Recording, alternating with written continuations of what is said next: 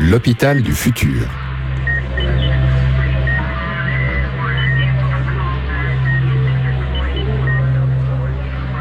Un podcast produit par l'association Audiolab et Calypsessa, experte en health data.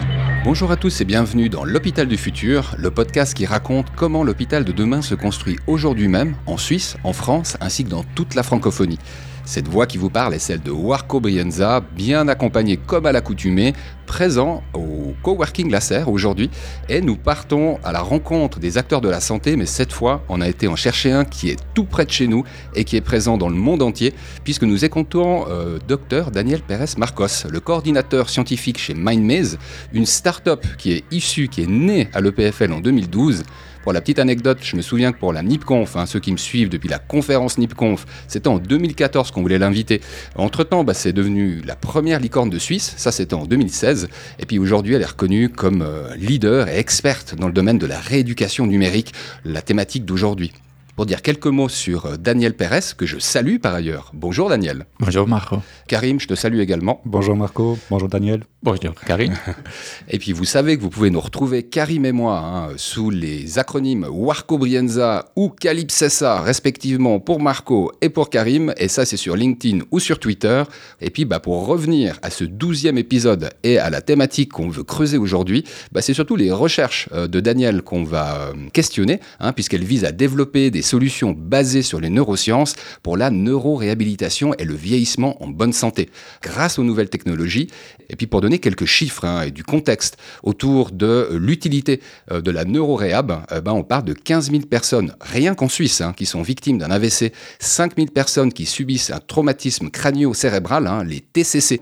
Et c'est vrai qu'après un AVC ou un TCC, bah, les patients ils peuvent rester hospitalisés en neuroréhabilitation pendant des mois, avec plusieurs séances et un rythme bah, qui convient à leur guérison, le retour du patient à domicile peut compliquer sa situation dans la mesure où bah, il n'est plus dans un centre hospitalier et que l'approche ambulatoire peut devenir insuffisante. Donc ces approches de neuroréhabilitation modernes, hein, telles que proposées par MindMaze, elles peuvent compléter des approches plus conventionnelles. Alors je sais que j'étais un peu plus long que d'habitude, mais il y avait quand même un paquet de trucs à dire.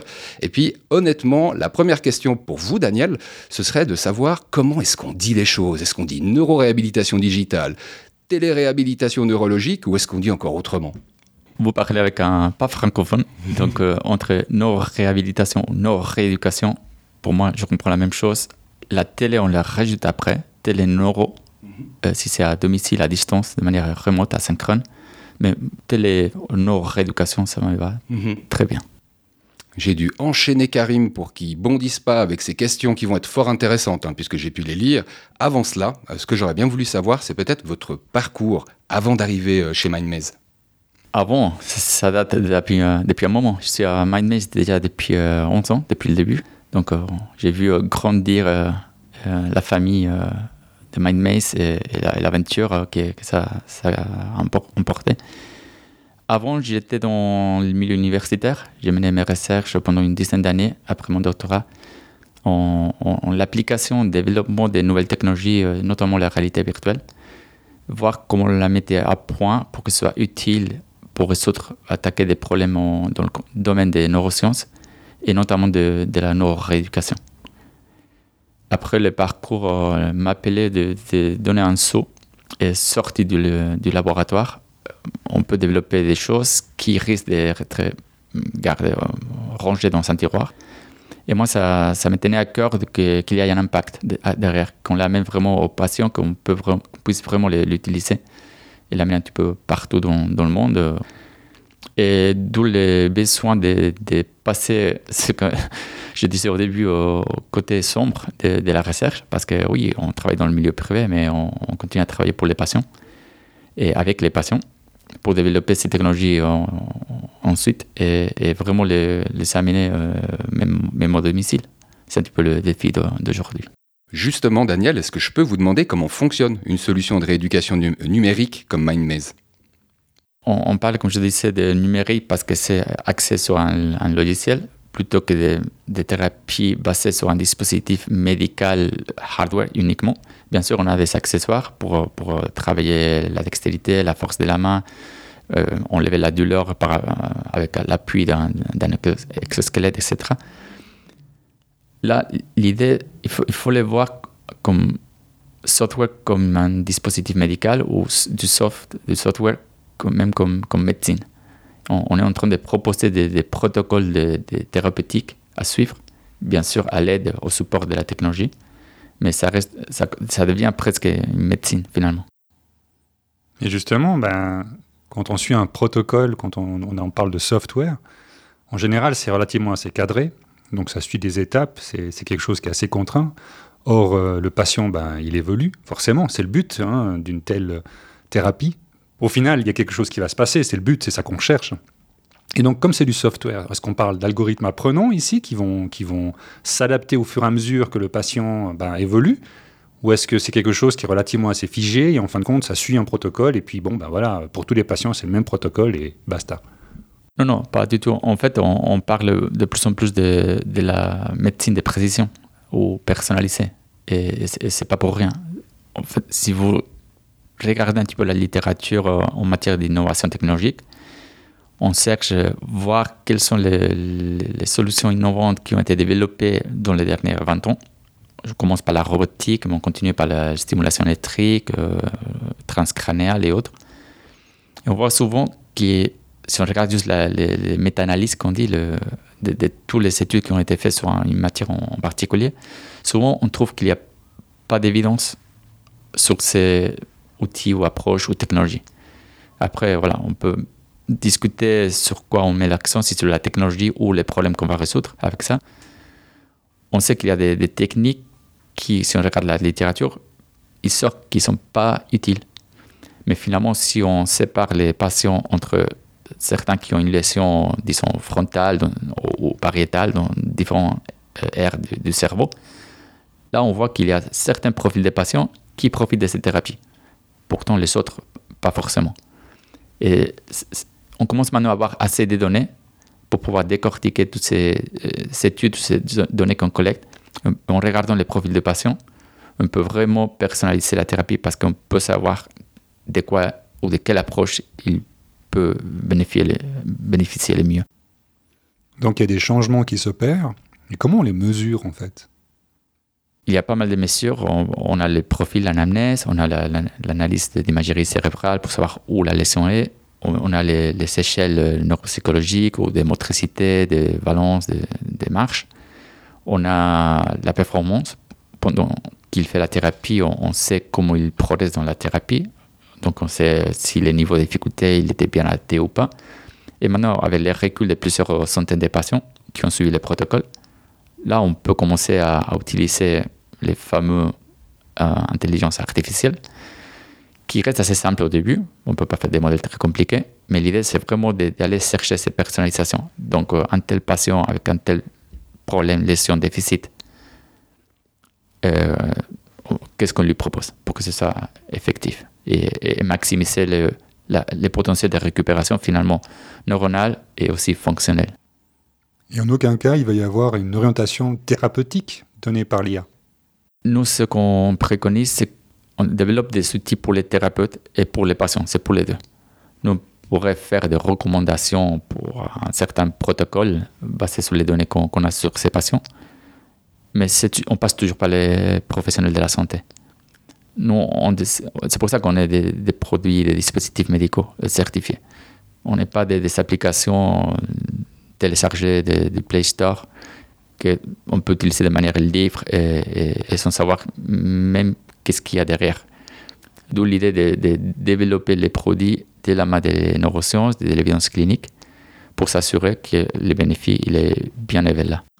J'avais une question, alors plus anodine que celle de Karim. Je me demandais en fait comment on passe d'un serious game auquel ressemble en fait euh, Mind Maze, hein, quand on le regarde en action, si j'ose dire, à une solution médicale euh, ou de la médecine as a software et qui est certifiée qui plus est. Avec beaucoup d'efforts, beaucoup de compétences multidisciplinaires, on, parle d'une technologie, mais derrière il y a aussi, un protocole, une approche thérapeutique qu'on développe avec la technologie avec beaucoup de procédures bien définies, bien rodées, parce que c'est pas anodin d'obtenir une certification au niveau européen, sur les CE. Encore moins pour les FDA, le Food and Drug Administration aux États-Unis. Nous, on, a, maintenant, on était classe 1, il y a trois classes, je sais pas si vous savez, la classe 1, c'est la plus facile à faire passer, la classe 3, c'est celle qui peut porter un risque euh, pour la vie des, patients, ça, ça, peut être des implants notamment. Ça, c'est les classifications pour les medical devices. Pour les medical devices. Nous, on est avec l'annuel euh, entre 2A et 2B, ça dépend de la, technologie de, laquelle on, en parle. La certification, c'est, voilà, c'est un des, pas euh, nécessaires, fondamentaux, mais c'est pas le seul. C'est, on dirait presque un, des premiers pas à, exécuter. Après, il y a beaucoup de choses à faire encore. Il y a la mise sur le marché, chercher l'évidence clinique, faire des études cliniques, ça, ça prend des années et un, budget, un budget assez euh, conséquent. Il y a la mise sur le marché, dans chaque pays c'est différent. Il y a un retour d'investissement aussi qu'il faut, qu'il faut mesurer, la partie pas seulement clinique mais socio-économique de l'impact.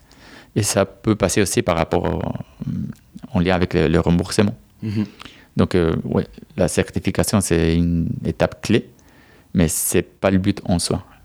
Peut-être que vous pouvez nous en dire plus sur les dynamiques. Est-ce qu'il y a une dynamique différente euh, outre-Atlantique hein, Si on compare la situation aux États-Unis avec la situation en Europe, alors moi j'ai compris que ces deux milestones assez distincts. Il y a d'une part la certification d'un device qui permet la commercialisation, le remboursement hein, d'une potentielle euh, médecine as a software, c'est une étape qui vient plus tard, après la commercialisation qui vient plus tard et pas tous les pays sont en mesure de, comprendre ça et, d'avoir une procédure légale aussi pour, pour cela.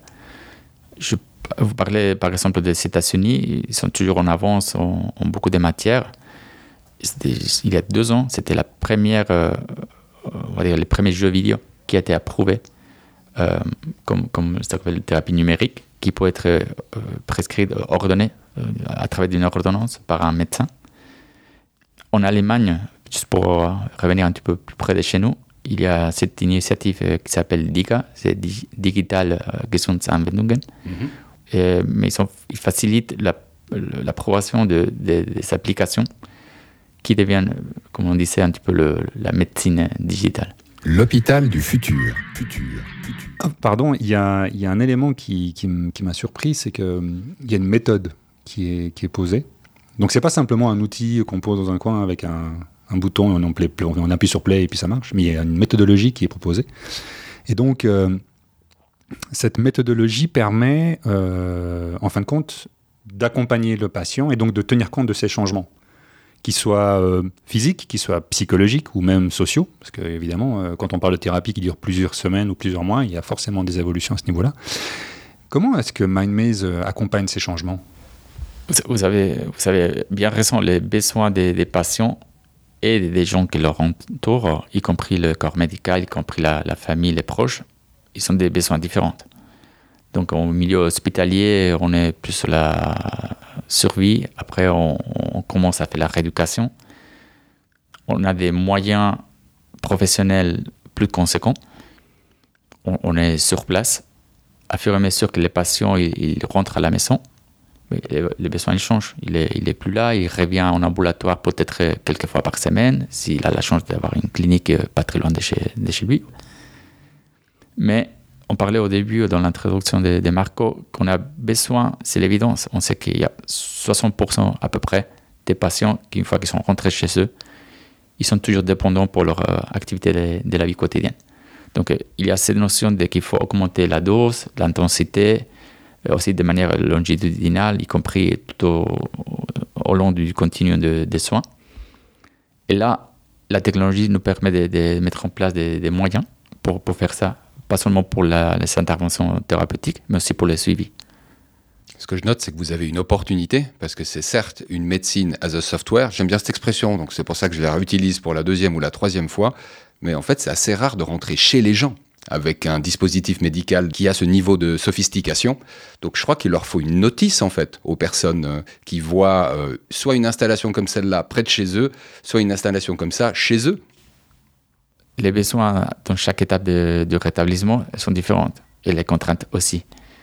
Donc on, discutait, euh, notamment nous on a commencé pour la rééducation aiguë à l'hôpital parce qu'on voulait combler un, trou, un besoin de, commencer aussitôt que possible la rééducation après un AVC parce qu'on sait, des, les neurosciences nous disent qu'il y a une fenêtre de neuroplasticité. fameux mot qu'on entend souvent. Et il, il faut profiter de commencer le plus tôt possible. Après, la pandémie, par exemple, ça nous a donné une autre opportunité. Du coup, les patients ne pouvaient pas venir à l'hôpital. Donc, euh, qu'est-ce qu'on fait? Donc, on a mis en place, on avait euh, déjà anticipé cela. On a une plateforme mise au point, mise au point. C'est, on appelle le Mind Motion Companion. C'est un accompagnateur pour les thérapeutes, pour les patients, pour pouvoir programmer à distance les, thérapies, pour pouvoir monitorer les patients, voir ce que, comment ils progressent, même si, c'est à distance. Et comme on arrive à, entrer chez les patients, voilà, il faut des, des outils peut-être un petit peu plus simples d'utilisation, moins de câbles, moins d'installation, euh, plug and play, comme on dirait. Et là, on a fait pas mal de tests avec plusieurs centres, surtout aux États-Unis, les Johns Hopkins, qui, est devenu euh, connu parce que c'est eux qui géraient toutes les, les données statistiques de, du Covid. Euh, les Monts Sinaï, c'est aussi des centres très renommés aux États-Unis. Et on a fait pas mal de pilotes d'amener la, la, technologie chez les patients. Bien sûr, on, on, c'est pas qu'on les envoie par la poste et voilà, chacun pour ça. Vraiment, il y a tout un parcours. C'est pour ça que je disais je souligne, il faut passer toujours par les professionnels de la santé. Ça, ça fait une différence. On met les outils dans les mains des thérapeutes, c'est eux qui, qui vont commencer la thérapie dans la clinique et petit à petit, selon le, les patients, ils progressent, ils sont, ils sont à l'aise, on teste comment indépendant ils pourraient devenir. On peut réfléchir de, de la pertinence de, ou pas d'amener la technologie chez eux. Alors au final, euh, on doit convaincre qui? Le thérapeute d'utiliser la technologie ou le patient que une technologie existe En gros, les cliniques, les hôpitaux, quand ils ont conscience que MindMan existe, est-ce qu'ils doivent euh, se former à utiliser ce genre d'outils ou est-ce qu'un thérapeute euh, qui arrive, qui dit ah, c'est super, je peux utiliser tout de suite, j'ai qu'à suivre un protocole Comment, comment, comment est-ce qu'on fonctionne et on travaille avec MindMaze? De plusieurs euh, façons. On a eu des patients qui, qui nous ont appelés directement Je vu ce que vous faites, je ne trouve pas d'autres solutions autour de moi. Est-ce que ça pourrait être pour moi et comment je pourrais l'avoir? Il y a ce type d'approche, il existe parce que les gens ne trouvent pas de solutions. Donc, même les patients, ils prennent l'initiative parfois. Bien sûr, nous, on se rapproche souvent de, nos clients, souvent des établissements hospitaliers et cliniques de rééducation. Il faut comprendre aussi comment, ça marche les marchés dans, chaque pays. On, parlait, on a mentionné brièvement le côté remboursement. Mais j'ai mentionné l'initiative DIGA. Et aux États-Unis, par exemple, on a un de nos produits, MyMotionGo, qui a décroché ou a obtenu plusieurs codes de remboursement. Une pour, le, pour les thérapies, on va dire, asynchrones, ou en absence de, thérapeute, mais aussi pour le suivi à domicile. Donc euh, là, c'est reconnu par certaines assurances qui vont le rembourser. J'adore parce que la question que tu viens de poser, Karim, euh, c'est une des rares questions où euh, j'ai l'impression que le techos que tu es ou le commercial que je suis aurait pu la poser. Tu sais, cette question, qui est-ce qu'il faut convaincre pour travailler avec, MindMaze Toi, je pense que tu avais un intérêt sur convaincre l'expert en santé et comment on le fait. Puisque moi, je sais que si tu convaincs pas le gars qui facture derrière, tu vas t'en faire un ennemi au lieu de t'en faire un ami. Et pour une fois, la vie technique rejoint la vie commerciale. Je trouve ça très intéressant. Vous, vous confirmez, Daniel? Oui, tout à fait. Au, début, on, se pose la question sur la technologie, euh, comment on la développe, l'efficacité, l'impact clinique et autres. Et finalement, vous avez raison, il y a une question qui, qui paye la facture. Et là, il y a des pays, je trouve, ou des systèmes où même les législateurs, ils sont pas la réponse, parce qu'ils ne sont pas réfléchis à ça. Il y a beaucoup de lois dans beaucoup de pays où tout ce qui est télémédecine, télérééducation, c'est même pas dans, la liste, sur la liste. Donc euh, voilà, on sait comment ça, ça, se passe. Les lois, ils prennent, ils prennent du temps à être approuvées. Et la pandémie a tout changé, donc on se trouve avec des, systèmes tarifaires qui sont un petit peu pas à jour. Donc c'est là où il faut travailler. MindMaze, il fait partie d'un consortium en Suisse qui s'appelle Swiss NeuroReap.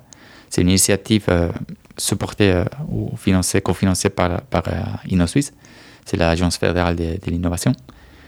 Et là, on est en train de, se poser des questions de est-ce qu'il ne faudrait pas revisiter le modèle de rééducation en Suisse? Avec tout ça qui, l'implique à niveau de, la continuité des soins, les dossiers électroniques des patients, partage des données, optimiser les ressources, à l'aide de la technologie aussi, bien sûr, euh, pour que ça devienne une thérapie ubiquitaire, et, y compris le système tarifaire. Et on ne manquera pas de poster le lien euh, direct sur la page pour ceux qui veulent en savoir plus, parce qu'elle est très bien commentée et je reconnais que je ne connaissais pas l'existence de ce flagship. Alors euh, pour ceux qui nous écoutent en dehors de Suisse, InnoSuisse, ça ne doit pas vouloir dire grand-chose, mais nous, en Suisse, ça nous permet de compenser un certain programme Horizon euh, qui n'est plus actif pour notre pays, mais pas que. Et j'avais envie de faire cette petite aparté en le mentionnant. Et moi, je ne peux pas m'empêcher de poser la dernière question, mais franchement, c'est la plus intéressante de toutes. Maintenant, il faut nous faire rêver. MindMaze, ça a l'air comme euh, amazing, pour prendre un, terme un petit, peu, un petit peu drôle, mais fondamentalement, dans l'hôpital du futur, euh, comment est-ce qu'on voit MindMaze et euh, qu'est-ce que ça va changer en fait? Je dirais que nous, dans l'hôpital du futur, je ne sais pas s'il faut dire hôpital ou les soins du futur. L'idée, c'est vraiment que vous avez un problème neurologique ou autre. On, commence par la, neuro. Voilà, il faut, il faut que MindMaze euh, surgisse dans, vos têtes parce que nous, l'idée, c'est de pouvoir euh, prendre soin de, tous ces problèmes problématiques euh, physiques, cognitifs, émotionnels, euh, sociaux, tout au long du parcours du patient. Peu importe la maladie, on, se focalise beaucoup sur les AVC, mais voilà, on touche aussi les traumatismes, les parkinsoniens, on a les vieillissements en bonne santé. Donc on touche à, pas mal de, maladies, on essaie d'avoir une panoplie, un portfolio de, solutions pour que, peu importe les besoins que vous aviez, euh, voilà, nous on, pourrait avoir quelque chose pour, pour vos besoins. C'est un remède contre l'hospitalocentrisme en fait. Euh, MindMaze, j'expliquerai hospitalocentrisme parce que ça, je crois que Daniel, vous n'avez jamais entendu ce mot. Et euh, ça, c'est un clin d'œil que je fais à Monsieur Dagaef de l'Institut et Haute École de la Santé La Source, qui se bat en fait pour une décentralisation des soins. Et je pense que s'il avait entendu cette explication de votre part, il aurait été enchanté d'entendre que c'est pas d'hôpital du futur dont on pourrait parler, mais bien de médecine ou de soins du futur. Encore mieux. Ce sera peut-être les mots de la fin hein, avant que je remercie. Euh, Daniel Pérez, un grand merci pour votre temps et pour cette inspiration. Merci à vous. Merci Daniel. Ça a été un grand plaisir et un plaisir qui va se poursuivre. Hein. Il y aura une deuxième mi-temps qui concerne MindMaze, euh, une deuxième mi-temps en présentiel et pas qu'en podcast, puisque vous le savez, hein, le 28 septembre, il y aura bah, des analytics, il y aura de l'innovation, il y aura de la médecine et de l'hôpital du futur à l'Institut et Haute École de la Santé La Source pour la quatrième édition de Medicalytics, hein, qui est présentée par la data et par Calypse. Et en l'occurrence, il y aura Patrick Pestalozzi, Vice President pour les Global Strategic Accounts euh, chez MindMaze, qui sera présent euh, pour la discussion hein, autour de la question remplacer la consultation chez le médecin, c'est pour demain et euh, il y aura effectivement quatre groupes qui seront posés et la télé-neuroréhab qui sera abordée euh, parmi d'autres possibilités pour effectivement ne pas se passer du médecin, mais pouvoir accélérer cet échange avec un thérapeute en passant peut-être par des écrans, peut-être par des medical devices, peut-être par une médecine as a software ou d'autres moyens encore. Vous le saurez en fait en étant présent, en vous inscrivant sur medicalytics.ch. Il y a un programme de malade, hein, franchement, et c'est sans jeu de mots que je le dis, euh, avec euh, bah, des conférences euh, qui seront présentées soit par des startups, soit par des PME suisses, et qui bah, se termineront par un joli lunch. Le tout est offert par la maison, donc franchement, il y a de l'utile, il y a de l'agréable, et il y a plein de podcasts sur Audiolab qui vous permettent de mieux découvrir les différents speakers, hein, que ce soit Monsieur Dejas de Business and Decision Life Sciences, le docteur Fabrice Damy qui travaille à la centrale, la centrale d'appel en Suisse, hein, le 144, j'en passe, et des meilleurs. Une seule adresse pour savoir toutes les informations, medicalytics.ch. Et en attendant, hein, je crois qu'on aura, on n'aura pas d'autres épisodes de l'hôpital du futur avant euh, mais on en aura certainement un après. Donc, pour ceux qui rongent leur frein à main et nous écoutent de France ou peut-être euh, du Maghreb et qui ne pourraient pas participer à Medicalytics, eh ben, vous savez quoi? On aura des vidéos après coup qui euh, vous présenteront les meilleures conférences de cette matinée. Puis autrement, bah, vous avez 12 épisodes de l'hôpital du futur qui vous attendent. Donc, je remercie encore une fois et Daniel et Karim, et je vous dis, prenez soin de vous. Bye bye. L'hôpital du futur.